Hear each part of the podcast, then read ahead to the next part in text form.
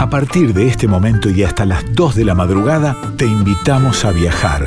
A viajar por toda la Argentina con el objetivo de buscar la mejor música y el mejor vino. Ya comienza Vinos y Vinilos con Rodrigo Sujodoles Gazzero.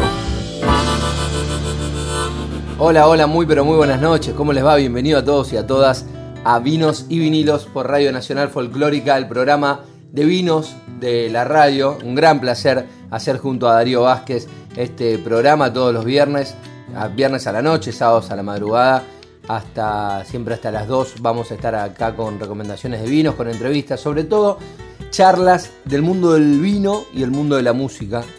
Todos los viernes tenemos ese recorrido y es un gran placer hacerlo. Somos un gran equipo haciendo vinos y vinilos.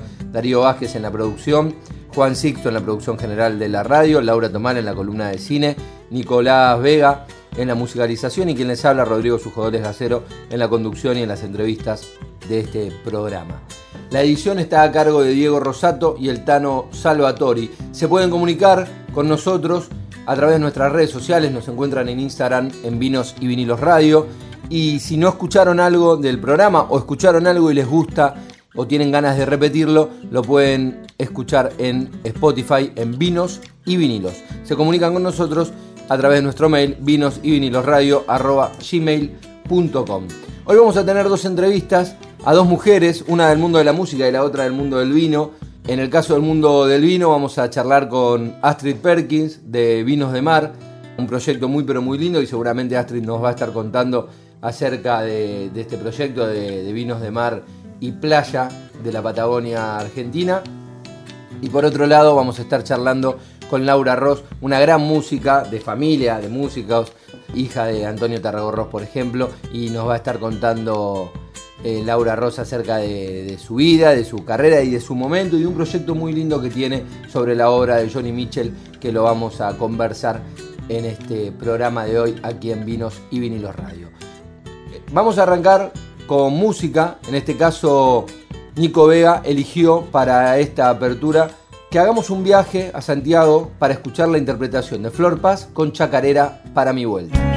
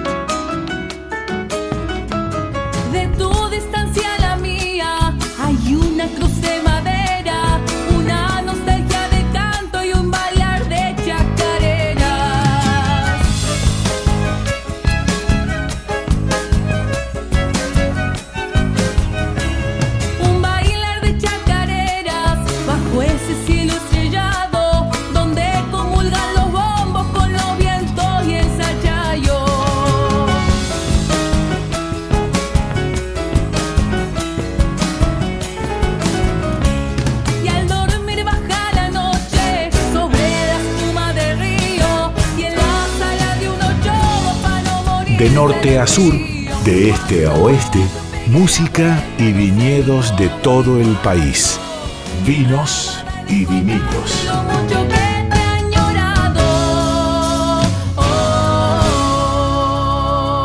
Seguimos en Radio Nacional Folclórica, aquí en Vinos y Vinilos, para hablar como todas las noches. Tenemos entrevistas en las que hablamos de vinos y entrevistas en las que hablamos de música, o en muchas entrevistas terminamos hablando de las dos cosas porque eh, en muchos casos son pasiones de los entrevistados, tanto el vino como la música. Pero la entrevista de hoy de música va a ser a una gran artista argentina, que bueno, música, compositora, que va a estar charlando con nosotros. Le consultaremos a ver cómo se lleva con los dos tópicos que tiene este programa, tanto la música en formato vinilo, tiene una gran trayectoria familiar ligada a la música y ligada, me atrevo a decir, a los vinilos, porque he visto vinilos de, su familia y demás, y hablaremos también a ver cuál es el vínculo con los vinos. Estoy hablando con, con Laura Ross. Laura, muy buenas noches. Gracias por el contacto con vinos y vinilos. ¿Cómo estás? Hola, buenas noches, ¿cómo va? Bien, acá contento. Bueno, te pregunto lo, que, lo que decía ahí en, el principio, ¿no? ¿Cómo te llevas con ese formato del vinilo y cómo te llevas con los vinos? Eh, soy una berraris en ese sentido. Eh, con los vinos no me llevo, no me gusta el vino. Soy de esas personas a las que no les gusta el vino, mátenme. No, este, no, ¿cómo que no? De eso se trata. Este, pero, pero disfruto, pero sí me gusta todo lo que gira en torno del, encuentro a través del vino y eso, ¿no? Es como que, hay una cosa que uno, que uno la relaciona con el encuentro, con compartir ciertos momentos de cierta intimidad, que eso me lleva a los vinilos que también tienen que ver con eso, con compartir, eh, a veces con uno mismo, a veces con un otro, ese momento de intimidad de la música, además de escuchar la música desde otro lugar, porque es eso de que tiene dos lados ya te cambia completamente la cosa, ¿no? Que eso con el cassette también sucedía, pero bueno, no es lo mismo, claramente. Y mm, el, ruidito ese, yo hace mucho, la verdad, que no escucho vinilos, tengo una super colección. Sí. Este, sí, tengo una colección muy importante y Federico Gisola, mi marido, tiene otra colección muy importante, que él es un melómano enfermo directamente, o sea, y tiene vinilos de los años 60 para acá, que empezó a comprar de chiquito ahora, digamos, ¿no? Y, mm, y ¿cómo se llama? Y el vinilo, ese momento maravilloso de poner la púa y escuchar el ese momento es mágico. Es como en el vino, yo le diría como el. ¿No? Claro.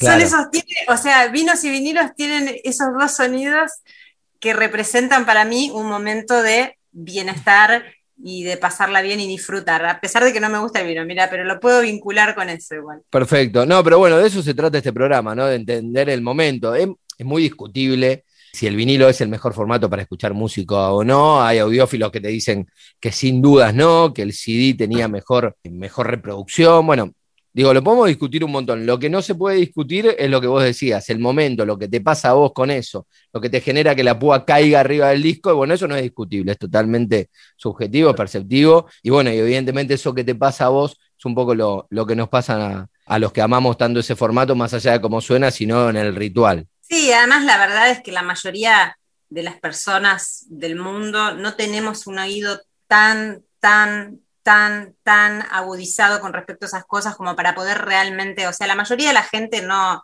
no distingue eso, son muy pocos los técnicos en sonido que tienen la oreja muy educada para, o sea, se distingue el sonido además por los ruiditos, hay ciertos agudos que en los vinilos están que, que es como que es muy difícil de reproducir en digital, pero, pero la verdad es que la mayoría de la gente no percibe mucho esa diferencia a nivel sonido. Tiene que, para mí tiene más que ver con el ritual. Ahora, ya si me decís, entre un cassette y un vinilo, vamos, ahí es como bastante, porque el cassette es como muy low-fi, digamos, ¿no? Pero la verdad es que, qué sé yo, a mí me parece que la mejor forma de escuchar música es la forma en la que la escuches. Quiero decir, si a vos poner el vinilo te genera tanto eh, trabajo que terminás no escuchando, bueno, macho, viste, ponete. Cambia el formato, claro. Escucha música. Claro. Hablando de escuchar música, Laura, contanos un poco cómo venís con esta pandemia que ya nos dio experiencia, venimos más de un año pseudo encerrados, obviamente para todo el mundo musical fue muy complejo porque eh, se grabó menos, se toca mucho menos, muy reducido en cuanto a la oferta, digo, ¿cómo lo venís llevando? Bueno, eh, mira, en, particular yo no lo viví tan mal porque, porque pude hacer, o sea, yo no tenía pensado hacer muchos conciertos el año pasado, tenía como pensado hacer un par y después generar más laburo de laboratorio, digamos, estudio y grabar. El tema es que eso es por ahí lo que más se me suspendió. En vivo yo hice 12 streamings que estuvieron buenísimos y que por las fechas en que los hice justo estaba como en alta el tema del streaming, entonces me fue muy bien y, fue una experiencia muy diferente, qué sé yo, había gente de todo el mundo escuchando, que eso fue como interesante, pero bueno, no es lo mismo. Pero a la vez, viste, el, qué sé yo, no sé, a mí yo lo disfruté, o sea, no es lo mismo, pero lo disfruté. Y a nivel laboral, bueno, ni hablar, o sea, está muy complicado, pero ya estaba complicado. Viste, en general las personas que, qué sé yo, que no estaban laburando bien eh, en el circuito, es decir, que, qué sé yo, que las entradas se las vendían a sus 10 amigos, eh, les pasó lo mismo y, las personas que ya estaban como muy instaladas, los artistas que estaban muy instalados, eh, siguieron como pudiendo generar cosas. Y los de la mitad de camino, digamos, algunos pudieron sobrellevarlo mejor que otros, ¿viste? La verdad que es, una situación tan inédita, tan nueva. Yo, es como, además la seguimos transitando, es como una locura lo que estamos viviendo. Entonces, qué sé yo, ahora es generar cosas, más que nada, todos nos convertimos, los músicos nos convertimos en editores de video, en diseñadores gráficos, en, viste, que es, wow, ¿no? Porque tenés que generar contenido, viste, para las redes. Claro.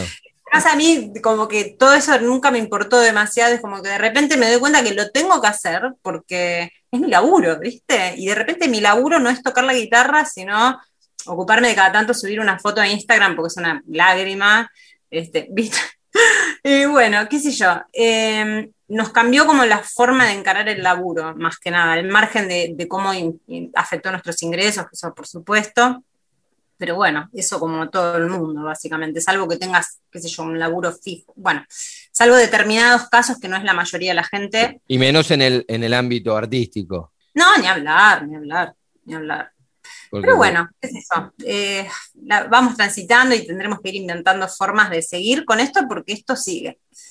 Esto sigue, sí, sin duda. De todo esto que se transformó en cotidiano, ¿qué resultó positivo? No sé, esto de tener que convertirte en editor audiovisual o, diseñadora gráfica, ¿ves algo positivo o, en qué ponele? Quizá conectaste más con cuestiones de composición, encontraste tiempos que antes no tenías. Mira, de positivo te puedo decir que descubrí el streaming que para mí llegó para quedarse, o sea, que la gente va a tener la opción en el futuro de estar en el lugar o verlo desde París, en su departamento, un concierto que se está llevando a cabo en La Matanza, eso está buenísimo.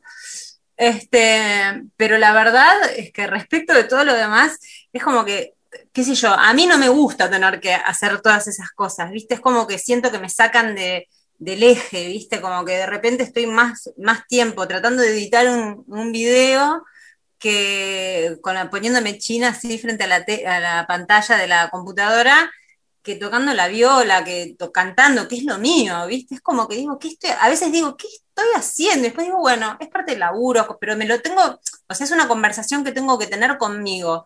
Hay muchos artistas que disfrutan de esa parte también, de la parte de generar contenidos y bla, bla, bla. Sí, que está buenísimo, digo, aquellos que lo disfrutan, está buenísimo. Está bárbaro, o sea, te digo mi admiración y, viste, algunos de ellos, cada tanto les pido ayuda, che, ¿cómo se editaba el coso este para hacer esos videos colaborativos y qué sé yo? Recurría a muchos amigos que, que son músicos y muchos de ellos muy consagrados, importantísimos, que hacen ellos sus cosas porque les gusta, digamos, que incluso gente que podría tener, digamos, personal para que les armaran los videos y los hacen porque les divierte, qué sé yo. Y respecto de tener más tiempo, no, menos tiempo, porque tengo una hija chiquitita, así que esto ha sido no tener, no tener tiempo, básicamente, ¿no? Porque en pandemia, bueno, ahora ella está yendo al jardín, este, que a ella le devolvió la luz, porque la verdad, pobrecita, viste, que los chicos son mucho más plásticos que nosotros, o sea, la verdad es que ya eh, eso, son más plásticos que nosotros, pero a la vez lo sufren también, ¿no? Eh, eh, estaba desesperada por contacto con sus padres, era desesperante lo que le pasaba, ¿viste? Como, bueno, muchos que tienen niños pequeños lo han vivido y cada etapa de, los chicos es diferente, pero Este, así que tiempo no tuve, fue como ir rascando, viste, ratitos de aquí y allá, hace un par de, un par de meses largos, que por suerte tenemos una cuidadora para, para la nena cuando yo tengo que hacer laburos, tengo ensayos y qué sé yo, que no lo podía, no lo podía resolver. Nos costaba mucho coordinar con, con, mi compañero para, para hacer cosas elementales como, qué sé yo, no sé, ensayar un tema que tenía que grabar para la TV pública, por ejemplo. ¿viste? Pero bueno, eh, qué sé yo, está todo bien, no sé, yo no me puedo quejar, hago lo que me gusta, eh, hay personas que quieren escucharme y que de hecho pagan entradas para escucharme, yo siento que soy una privilegiada de la vida y, y qué sé yo, es un momento difícil para todos, espero que dure menos de lo que creo que va a durar.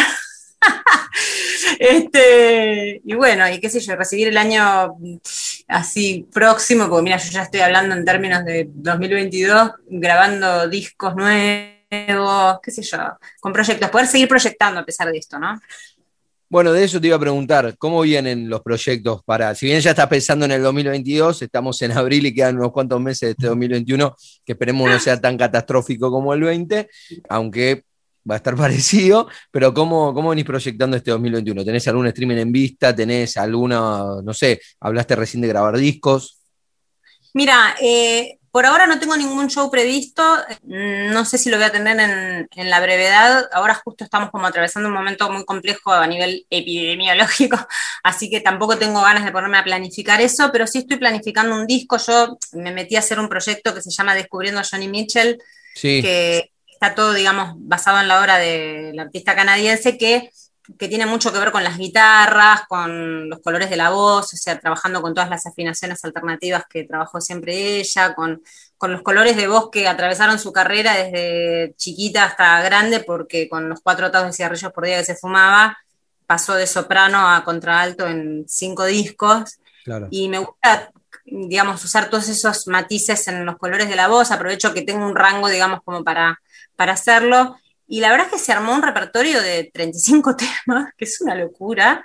Y, yo quiero grabar todo. O sea, ir largando tipo capítulo 1, capítulo 2, capítulo 3.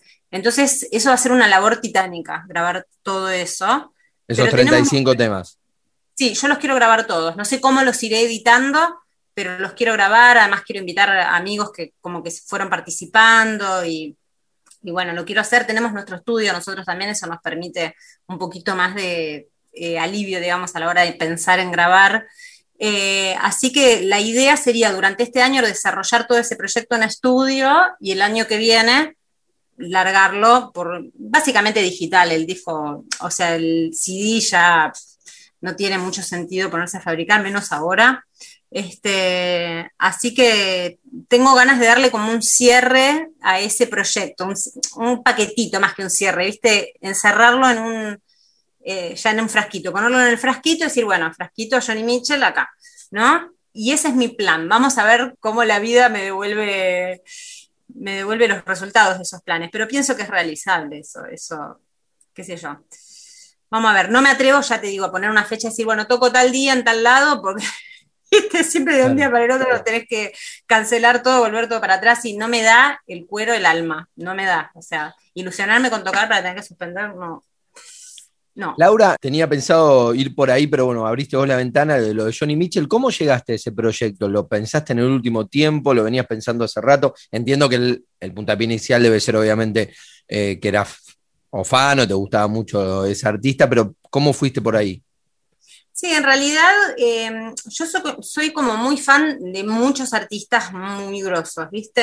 Y lo que me pasó con Johnny Mitchell es que yo ponía un disco que, tengo, tenemos nosotros acá toda esta, bueno, que vos lo ves ahí. Sí, porque estamos haciendo la, entrevista por Zoom, le contamos a la gente, desgraciadamente no se va a ver en la radio, tal vez algo sí en redes, pero la escena es espectacular donde está Laura, porque, bueno, hay instrumentos musicales, me, me imagino la batería de tu marido, hay una guitarra por ahí.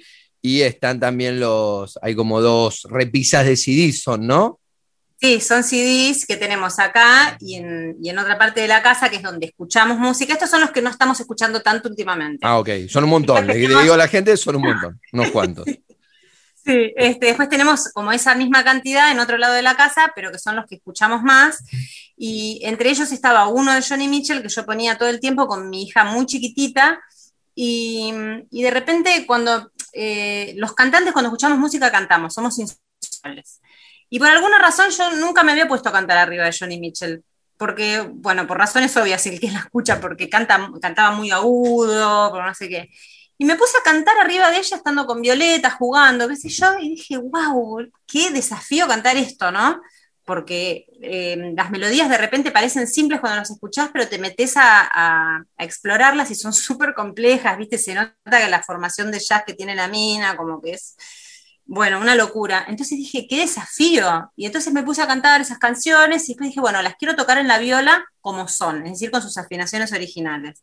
Entonces me puse a investigar por internet, ella tiene una página web en la que eh, figuran las afinaciones de cada canción. Este, entonces yo me fijaba, bueno, do, sol, no sé qué, tarará, afinaba la guitarra y mirando videos así sacándola o orejeando también, bueno.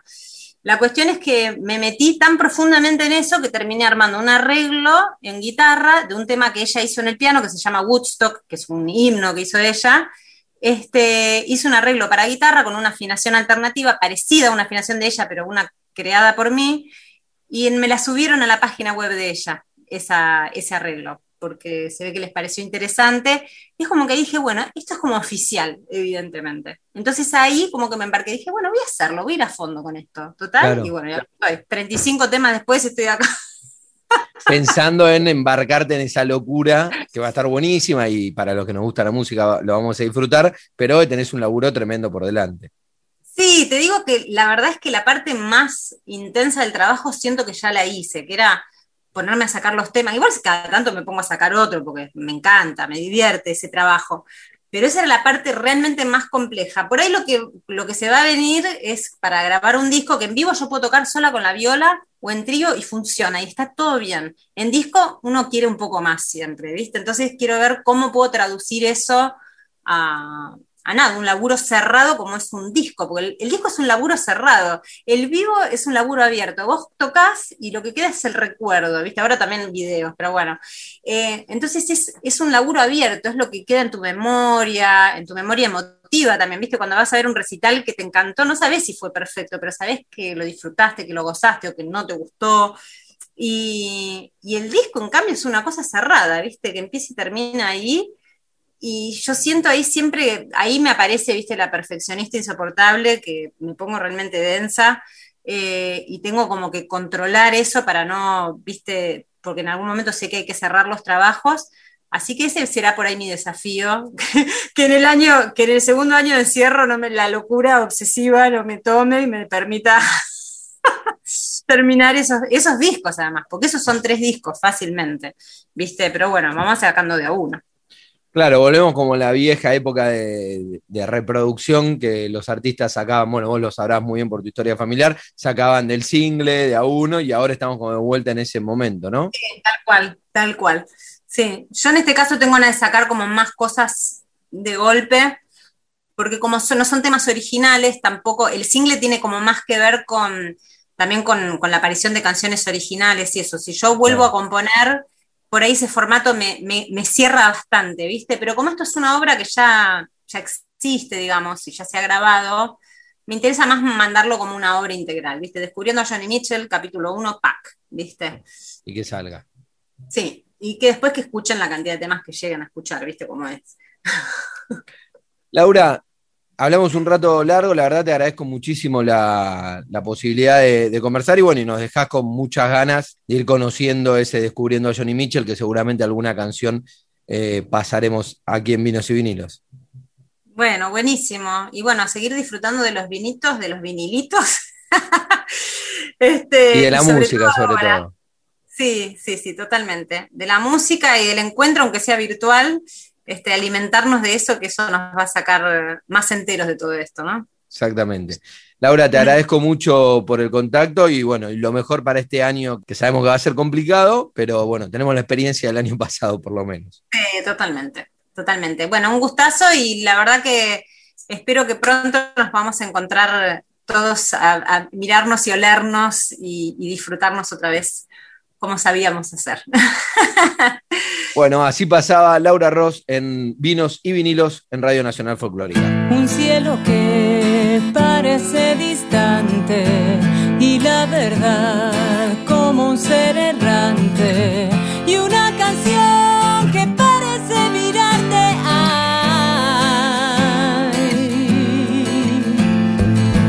alrededor el mundo que late y en tu interior todo se deshace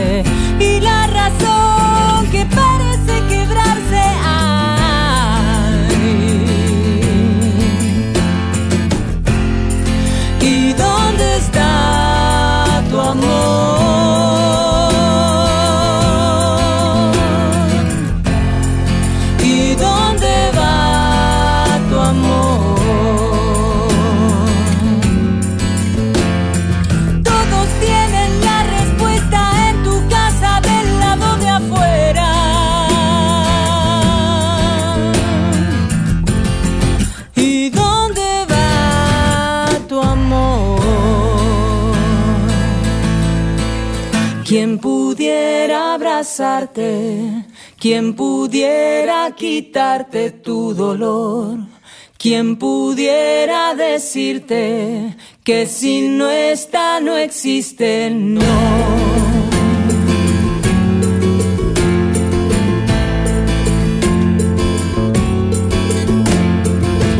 La terquedad vino a visitarte y se llevó todo por delante. Si fuera cierto, todo se armaría.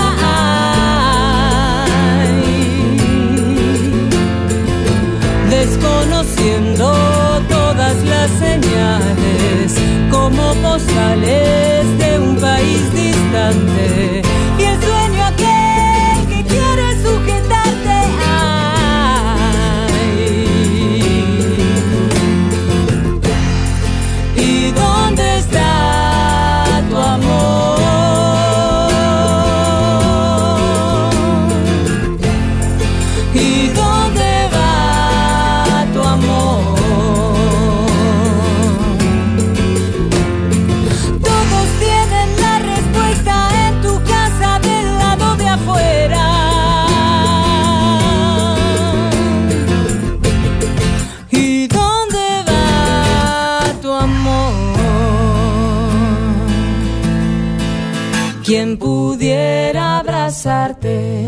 Quien pudiera quitarte tu dolor, quien pudiera decirte que si no está no existe, no. Vinos y vinilos con Rodrigo Sujodoles Gallero.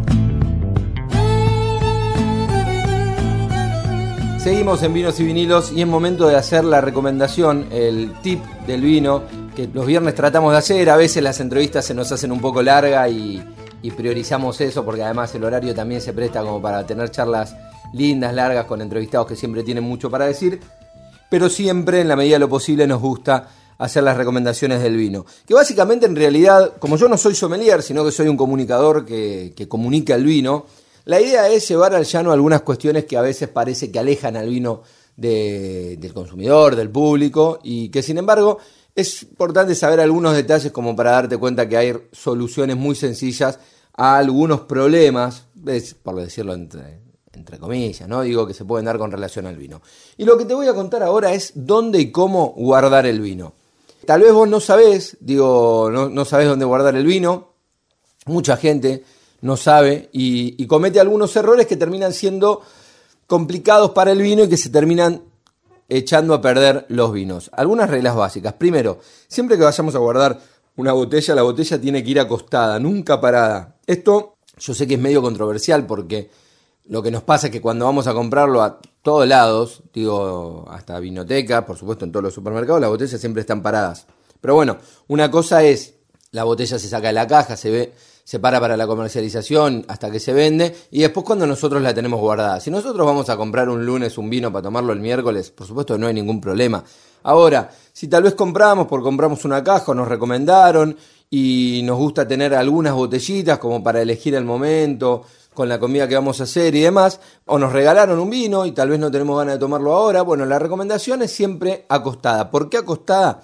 Porque el corcho tiene una microoxigenación, o sea, hay partículas de aire que van entrando, muy pero muy chiquitas, pero van entrando. Entonces, si el líquido, si está acostada la botella, el corcho está en contacto con el vino, con el líquido, y en consecuencia se ensancha un poco más, como que se engorda, y eso impide que esa microoxigenación de aire pueda ingresar a la botella. Si la botella está parada, el corcho se va a ablandar y no va a quedar tan pegado a las paredes de la botella, a las paredes del pico de la botella, y eso va a hacer que vaya entrando a poquito aire, que lo que va haciendo es oxigenar el vino, y ese vino se termina oxigenando al punto tal que se pasa y cuando lo probamos no está apto para el consumo. Entonces, ese es el primer detalle a tener en cuenta. Algunos me dirán, pero bueno, vienen algunas botellas que son con tapa rosca, ¿sí? que hay sobre todo blancos y algunos tintos jóvenes. Está buenísimo, está buenísimo, ojalá pudiese ser todas las botellas con ese sistema. Esto que te acabo de explicar no pasa con ese sistema de tapa rosca, pero sin embargo lo que sucede es que hay una cuestión cultural entre nosotros los argentinos que estamos muy acostumbrados a descorchar al vino, a abrirlo, a que tenga corcho, y se asocia que tal vez la tapa rosca es como que va en detrimento de la calidad, lo cual no es así, todo lo contrario, pero bueno, hay una cuestión cultural que es difícil de, de derrumbar y por eso es que todavía no todas las bodegas se lanzan como para poder hacer ese cambio y dejar el corcho de lado y pasar a taparrosca. Ahora, si tenés una botella taparrosca, sí, la podés dejar parada. Eso sí, pero hay otras recomendaciones sobre el guardado que sí tienen que ver, no tiene nada que ver si es con cocho o con taparrosca, sino que hay que entender algunas otras cuestiones como el tema de dónde lo vas a guardar con relación a la humedad y a la temperatura. Yo te digo humedad y temperatura y ya se te hace un matete tremendo seguro cuando estás escuchando porque decís, bueno, entonces ¿qué? ¿Me tengo que comprar una cava? ¿Qué esto? ¿Qué aquello? Que no tengo, que son caras, que no tengo espacio, que dónde la guardo. No, para nada, no es eso lo que te quería decir. Lo que te quiero decir es, nunca lo guardes, por ejemplo, arriba del horno. Hay unos muebles que son muy lindos que hay, sobre todo en departamentos nuevos, arriba de los hornos que a algún arquitecto se le ocurrió un diseño fantástico, porque están hermosos, vos los ves y están todos los cuadraditos para poner las botellas. Sin embargo, eso le hace pésimo al vino. Al vino vos lo tenés que tener siempre en lugares donde no tengas mucho, mucha volatilidad de temperatura, es decir, donde no haya mucho calor, frío, no, que sea relativo, que, que no haya mucho sol, que no haya mucha luz y sobre todo que esté más cercano al piso que al techo. ¿Qué lugar? El botinero de cualquier placar. Por ejemplo, el lugar ideal. Vos tenés un placar, lo guardas ahí en un botinero. Va a estar siempre oscuro porque lo vas a tener cerrado el placar. Lo tenés abajo, la temperatura es estable, salvo que vivas en una casa con losa radiante. Bueno, en ese caso sí es un poco más complejo, pero si no, generalmente ahí la temperatura es estable. Vas a tener los vinos guardados a una temperatura estable buenísima lo vas a poder tener por mucho tiempo y no le va a pasar nada a esas botellas que vas a guardar. Así que esa es la recomendación de vinos y vinilos para hoy. Después otro día te cuento un poco sobre temperaturas, qué tomar, a qué temperatura, cómo hacer si no tenés una cava para llegar a esta temperatura, pero eso va a ser en otra recomendación, en otros tips de vinos aquí en Vinos y Vinilos. Cuando hablamos cuando nos reímos, cuando estornudamos o cuando tosemos, nuestro cuerpo lanza al aire pequeñas partículas totalmente invisibles. Los expertos las llaman aerosoles, como las del desodorante o el repelente de insectos. En esos aerosoles viaja el coronavirus. Los usa como vehículo para ir de una persona a otra. Si tu casa o tu lugar de trabajo están ventilados de forma cruzada, con más de una ventana y puertas abiertas, si el aire circula por todos los ambientes, los aerosoles se dispersan, pierden fuerza y baja el riesgo de transmisión del virus. Por eso deja siempre abiertas las ventanas, por lo menos 5 centímetros, aunque haga un poco más de frío. Que a la segunda ola se la lleve el viento. Seguí cuidándote. Seguinos en Instagram, Vinos y Vinilos Radio. Seguimos aquí en Vinos y Vinilos por Radio Nacional Folclórica. Momento de hablar de la entrevista de vino. Nos gusta hacer charlas, ya sea con enólogos, sommelier, propietarios de bodegas, dueños de proyectos, digo, con los protagonistas del vino que desde sus distintos roles van teniendo un rol fundamental en esto que tanto nos gusta a nosotros, que son los vinos. Y es importante hablar, también nos gusta siempre hablar de grandes proyectos, de pequeños proyectos y de proyectos que están iniciando, como es el caso de la entrevista de hoy, porque vamos a hablar con Astrid Perkins, que es una de las socias de el viñedo en Argentina más cerca del mar, ¿sí? así como escuchan. Si bien en Argentina está como muy ligado toda la zona tal vez de Mendoza, la zona más cordillerana, en el mundo no es una rareza que las bodegas estén cerca del mar. En Argentina es sí bastante extraño, sin embargo los vinos que tenemos cercanos al mar son vinos muy expresivos, donde podemos encontrar notas marinas y demás que están buenísimos. Y este proyecto, que tiene lugar en, en Bahía Bustamante, en provincia de Chubut, es el proyecto del viñedo más cercano al mar y para hablar de ese particular proyecto estamos comunicados con Astrid Perkis, es dueña, es socia junto a Tato Giovannoni, catalogado como el mejor bartender del mundo, y a Matías Michelini, uno de los mejores enólogos de la Argentina. Astrid, muy pero muy buenas noches, gracias por contactarte con Vinos y Vinilos para esta entrevista. ¿Cómo estás? Buenas noches, Rodrigo, ¿cómo estás? Buenas noches a toda tu audiencia y muchísimas gracias por tenernos en cuenta. Es un honor estar acá. No, el honor es nuestro y para que nos cuentes un poco sobre este proyecto, que digo, lo decía recién en la presentación, ¿no? Es bastante alocado pensar en Argentina, si bien hay proyectos, hay bodegas muy grandes que tienen vinos relativamente cerca del mar, pero el de ustedes va a ser, digo, el vino eh, con más cercanía al mar en la Argentina. ¿Cómo es eso? ¿Cómo se les ocurrió? ¿Qué características va a tener? ¿Cómo es emprender un proyecto tan cerca del mar? Los viñedos están exactamente a 5 metros de la, de la marea. Ok, están en el mar, en realidad. O sea que prácticamente los riega el mar. No, pero digo, perdón Astrid, debe haber momentos en los que por ahí el mar crece y los debe regar el mar, ¿verdad? Bueno, a 5 metros está la marea más alta, es decir, acá hay mareas extraordinarias con la luna nueva y la luna llena, donde el mar crece más, como decís vos, sube más, más la marea y, llega hasta 5 metros de la primera línea de, de viñas. Pero el primer año del viñedo tuvo un acontecimiento particular porque hubo una tormenta en el mes de agosto muy rara para la zona, que casi algunos dicen histórica para la zona, donde, bueno, fue una sudestada así espectacular que llevó a las olas a regar tres filas de viñedos. Eh, así que sí, eh, eh, tuvimos un acontecimiento que hizo que el mar llegara hasta las propias viñas que fue en agosto de, hace dos años.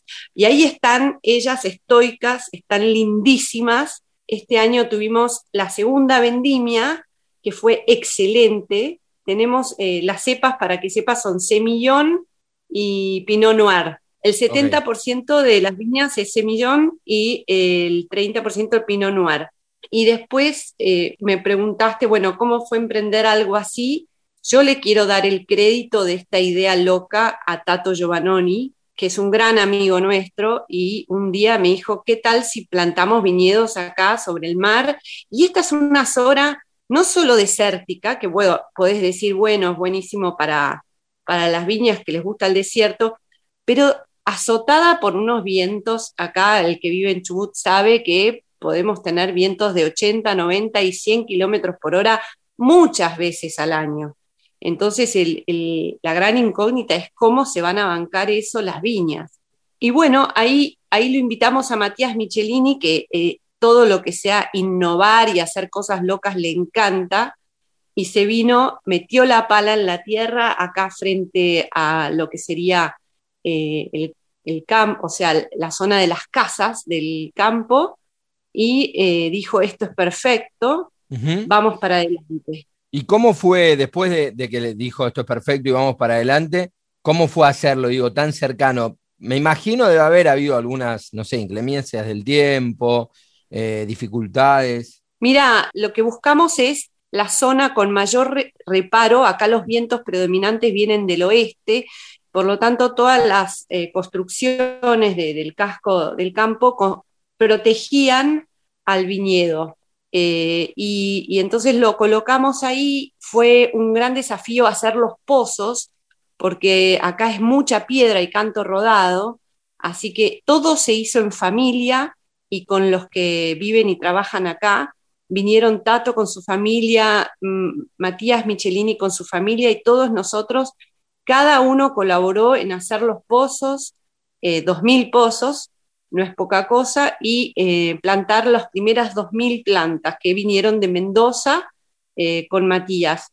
Y, después fue un poco esperar y ver cómo reaccionaba el viñedo y para nuestra gran sorpresa fue fantástica la, respuesta. De hecho, de hecho, a los pocos meses eh, ya habían plantas que habían dado racimos de uva, algo increíble. Y, bueno, y el, y el, segundo año fue donde hicimos la primera vendimia y ahí nos justo, justo terminamos de cosechar y se cierra el país por la pandemia. Así que hicimos un primer vino muy casero porque eh, me acuerdo a Matías Michelini mandándome instrucciones por WhatsApp para ir haciendo el paso a paso de, todo el proceso post vendimia, porque ellos tuvieron que salir corriendo hasta a Mendoza de nuevo, donde hicieron su, cuarentena y todo, porque acababa de, declararse la, eh, la cuarentena. Así que ese fue la gran aventura de, la primera eh, cosecha. Y la segunda volvió Michelini con toda su familia. Lamentablemente Tato Giovannoni no nos pudo acompañar porque le agarró COVID en Brasil, así que no pudo viajar. Vive en Brasil, Tato, ¿no? Tato vive en Brasil, sí, en Río de Janeiro, pero tenía ya todo programado para venir con sus hijos este, este lo, hacemos siempre como un programa muy familiar. Y bueno, ahora, ahora estamos em, en la segunda etapa, post vendimia, y bueno, estoy esperando que llegue Matías Michelini, que se fue al medio del campo, para contarnos cuáles son los pasos a seguir. Pero lo cierto es que lo más importante para él era que em, el vino tuviera una identidad bien marina, que vos pudieras sentir casi como si saltaras a una ola en el mar, ese placer, y está, está, la impronta marina está muy, muy marcada. Eh, él está muy feliz con el resultado que, viene presentando la viña y bueno, y nosotros lo acompañamos en esa felicidad. Es una aventura que vivimos todos los días con el viñedo enfrente de nuestra casa, ocupándonos como si fueran nuestros bebés. Contanos, Astrid, de esa primera vendimia. Ese primer vino, vos decís que fue un vino muy casero. ¿Se va a llegar a comercializar? ¿Se está comercializando? ¿Cuál es el proyecto? El proyecto, lo, más importante es saber que, queremos seguir con esto, que la parte experimental ya nos llenó de satisfacciones y vamos a ir para adelante con más, eh, más viñas. Queremos plantar unas 2.600 más este año. Y el primero eh, siempre Matías lo, toma como, y a nosotros nos, encantó la idea, como un vino testimonial que queda para, eh, digamos, los socios y situaciones o ocasiones muy especiales. A partir de este vino que se hizo en esta vendimia, sí se empezaría a comercializar. ¿Cuándo? No lo tenemos todavía decidido. Eh, pero sí, este, esta, esta segunda tanda de vinos va a salir a comercializarse y bueno, espero poder entrar en contacto contigo de nuevo para contarte todo cómo, cómo sigue esa, esa fase. No, por supuesto, vamos a estar ansiosos incluso de probarlo, porque me imagino que, bueno, en paladar debe ser eh, totalmente particular. Sí, como los vinos de Matías Michelini también, que él tiene esa magia de, darles una personalidad muy, muy única y, en este caso se, está dando también porque las condiciones también de este lugar lo hacen posible porque, porque tiene ese mar, esa bahía gigantesca, eh, la impronta de las algas marinas, la magia de que cada vez que estás eh, en el viñedo podés ver lobos marinos o toninas o pingüinos o miles, miles de aves marinas pescando y nadando justo enfrente del viñedo o sea, eh, muchas horas de sol, tiene una impronta muy particular, creo que eso todo le agrega a la personalidad del vino. Bueno, Matías Michelini es uno de, para aquellos que no saben, es un enólogo muy destacado del país, de familia de enólogos, y tienen una particularidad, sus vinos, con una acidez muy marcada y muy característica de ese estilo de enología. Pero puntualmente digo, estamos en momentos en los que cada vez más Argentina empieza tal vez a alejarse un poco, a que no solo sea lo varietal un sello característico de los vinos argentinos, sino a que el terroir empiece a tener cada vez más preponderancia. Y digo, un proyecto a 5 metros del mar, me parece que el protagonismo del suelo en ese caso va a ser tremendamente protagonista, más allá de, la mano del enólogo, que obviamente va a tener el sello de él, pero me parece que esa conjunción de un suelo realmente marino con un enólogo que además eh, suele jugar con las acidez y demás, eh, va a ser un vino muy, pero muy personal. Sí, absolutamente. absolutamente. Creo que único, te diría que único, porque creo que el, vino que se hace más cercano al mar eh, estaría a unos 12 kilómetros o, más de la costa. Así que imagínate que pasás de kilómetros a 5 metros en una tierra de, preponderancia calcárea y, canto rodado. Y, el aire de mar, el aire marino que le entra todo el tiempo, eh, los vientos, el estrés que sufren esas plantas, hacen que, realmente el producto final sea una maravilla. En alguno de los programas, Astrid, hicimos una entrevista eh, a una bodega en Trevelin. Nos decían que por, por el tiempo y demás, la vendimia la tenían para abril, mayo. En el caso de ustedes, vos me decís que ya ah, terminaron la segunda vendimia, ¿verdad? Sí, nosotros la, estamos haciendo eh, eh, mediados de marzo y calza perfecto, está la uva, está perfecta, sí.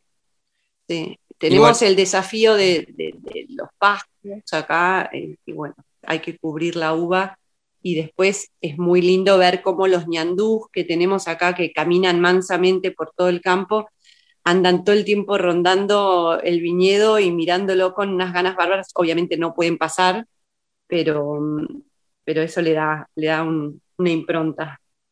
Me imagino la foto de los ñandú tratando de, meterse en el viñedo debe ser eh, casi, para una etiqueta, ¿no? También ten en cuenta que Sí, sí, sí, bueno, pero hay otros planes más marinos, ya te voy a contar. Pero bueno, Trevelín es mucho más frío que la costa de Chubut. Eh, eh, cuanto más te acercas al mar, más, más este, benévolo es el clima. Debe ser por eso que ellos tienen un retraso en la, vendimia. Perfecto. Entonces nos decías que por ahora los varietales que tienen son Semillón, que es un varietal blanco, y Pinot Noir para los tintos. Sí, la idea es seguir con Pinot Noir, avanzar con mucho más Pinot Noir porque respondió muy bien. Eh, es como si, le, como si le gustara muchísimo el terroir, responden fantástico las plantas y producen una cantidad de racimos, así que vamos a seguir con Pinot Noir y eh, estamos decidiendo sobre alguna otra cepa diferente. ¿Tintas o blancas, Astrid? Blancas. Ok. Y bueno, la idea entonces sería, eh, ya estamos en la segunda vendimia, todavía no, no hay fecha por ahí de comercialización, o sea, recién vos decías incluso que hay algunas ideas con la etiqueta, pero digo, es un proyecto que está justamente bien proyecto, ¿no? Digo, está todo por crecer de ahora en adelante. Sí, está en plena evolución. Creo que hablamos nosotros hace un tiempo y yo te dije, estamos todavía en una etapa experimental, espérame un poquito y ahora estamos en condiciones de contarlo y muy seguros de, que esto va, para adelante y va muy bien para adelante, así que estamos sí, en el pleno proceso de, transformación. ¿Y había alguna idea, me decías recién, de que si sea una denominación de origen que podría llegar a ser Bahía Bustamante? No, no, es vinos de mar. Vinos de mar. Vinos de mar o vinos ligado más bien al mar. Sí, que se entienda bien que, son los vinos más marinos que vas a encontrar. Perfecto. Y Vinos de Mar también es la cuenta de Instagram, donde por ahora pueden seguir al, viñedo. Eh, corregime, por ahora no tiene nombre, pero va a ir por ese lado. Exacto, sí, sí, sí. Nos pueden seguir en arroba vinos de mar y ahí se van a ir enterando de todas las novedades. Mientras tanto, pueden ir mirando el viñedo y mirando todo lo que pasa alrededor del viñedo. Bueno, y cuando estén los vinos, los probaremos con gustos y seguramente podemos, podamos probar esa particularidad de esos Pinot Noir tan ricos que decís que, están saliendo de la bodega. Sí, Rodrigo, yo espero poder llevarte el mar a tu mesa en forma de vino, pero también me gustaría mucho que pudieras vos venir y probarlo acá en la playa con nosotros. No, un placer, la verdad, es un planazo. ¿Van a tener, tienen ideas de tener algo turístico, entendiendo que el lugar se presta para eso, Astrid? Bueno, Bahía Bustamante, a pesar de ser un campo de cría ovina y un ex campamento de recolección de algas marinas, hoy es, tiene, digamos, dentro de la infraestructura, nosotros tenemos una hostería hace ya 15 años. Eh, así que ah, sí, recibimos turismo de todas partes del mundo hace 15 años. De hecho, el, el diario New York Times en el 2012 nos puso en su tapa como la Nueva Galápagos, porque es un santuario de, aves y fauna marina. Así que sí, es un lugar muy atractivo para el turismo hace años y sobre todo el turismo de naturaleza, a lo cual ahora le sumamos los vinos. Perfecto. Bueno, Astrid, te agradecemos mucho por, por, este contacto con Radio Nacional Folclórica. La verdad que el proyecto es espectacular. Obviamente va a ser un placer poder, como decías vos, probar el mar en forma de botella en la mesa e incluso conocer ahí en la playa y tomarnos un vino a metros de la bodega. Muchas gracias, Rodrigo. Bueno, y te confieso que soy fan de la folclórica, así que ¿Ah, es un sí? placer estar hablando con ustedes, sí. Bueno, es un verdadero placer entonces tener una fanática. Nosotros vamos a ser fanáticos de tus vinos, así que ahí está como el win-win de esta nota. Ojalá, ojalá. Bueno, nos estamos viendo. Gracias, Astrid. Gracias por la noche. Chau, chau. Así pasaba Astrid Perkins, una de las titulares de los viñedos más cercanos al mar que hay en la República Argentina, a metros del mar, en Chubut, en Bahía Bustamante, está este viñedo que por ahora no tiene nombre, probablemente la denominación de origen sea vinos de mar, y lo escuchabas en Radio Nacional Folclórica en Vinos y Vinilos. ¿Te gustó la entrevista? Ahora podés volver a escucharla en cualquier momento de la semana. Búscanos en Spotify, Vinos y Vinilos. Después de esta entrevista tan pero tan linda con Astrid Perkins, es momento de la recomendación musical de Nico Vega y en este caso vamos a dar otro cambio de compás a Gajito de Cedrón por Rodrigo Montero. ¿Te acordás que fue un domingo que te vi por vez primera?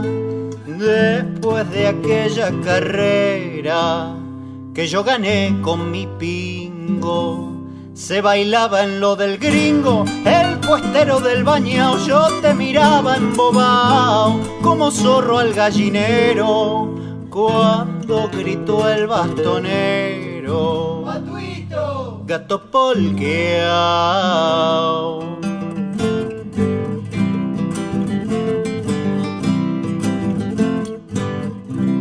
Yo te dije con temores, diga moza, me acompaña. Vos retrucaste con maña, ¿cómo no? De mil amores. Vos revoleaste las flores de tu pollera escarlata. Yo empecé a menear las patas y uno de tantos mirones dijo voy diez patacones al de las tabas de plata.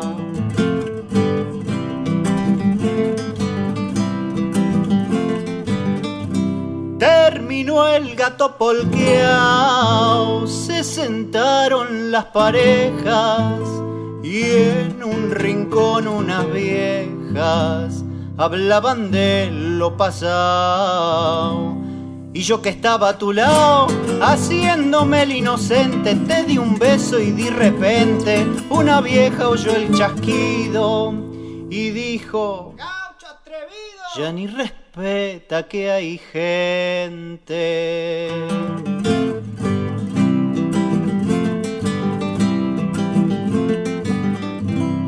Lindo tiempo aquel canejo, cuando en tu había me amabas y a los bailongos llegaba en ancas de mi azulejo. Hoy solo queda el reflejo de tanto lindo domingo. Te casaron con un gringo que tenía mucha plata. Pero esa carrera ñata ya la había ganado mi pingo. Escribinos vinos y vinilos radio arroba gmail.com. Y así llegamos al final de este nuevo programa de Vinos y Vinilos aquí por Radio Nacional Folclórica. Ya se viene Sandra Ceballos con Yayaya en la continuidad de la radio, pero nosotros disfrutamos muchísimo, muchísimo las entrevistas de hoy con Astrid Perkins de Vinos de Mar y la entrevista con Laura Ross, una gran música que bueno, nos contó este proyecto tan pero tan lindo que tiene con la música de Johnny Mitchell. Nos encontramos el sábado que viene nuevamente a partir de la una. Este programa, les recuerdo, lo hacen Darío Vázquez en la producción, Laura Tomala en la columna del cine, Nico Vega en la musicalización, Diego Rosato y el Tano Salvatori en la edición y quienes habla Rodrigo Sujodoles de Acero en la conducción. Nos despedimos con una canción elegida por supuesto por Nico Vega, de los cuyanos viñares Orozco y Barrientos, La Refranera. Chau, chau. Tengo un vino de tres hojas, otro de orujo y melesca. Tengo un vino de tres hojas, otro de orujo y melesca que hacen dar vuelta la puja. En subiendo la cabeza que hacen dar vuelta la cuja en subiendo la cabeza buen vino hace buena sangre. Me dijo una viñadora yo tomo para ahogar las penas. Mis penas son nadadoras. Yo tomo para ahogar las penas. Mis penas son nadadoras. Y canta mi refranera coplera de tu rimero al empero. A esa musa pueblera viñera. De troveros canción de los juglares de los cuyanos viñares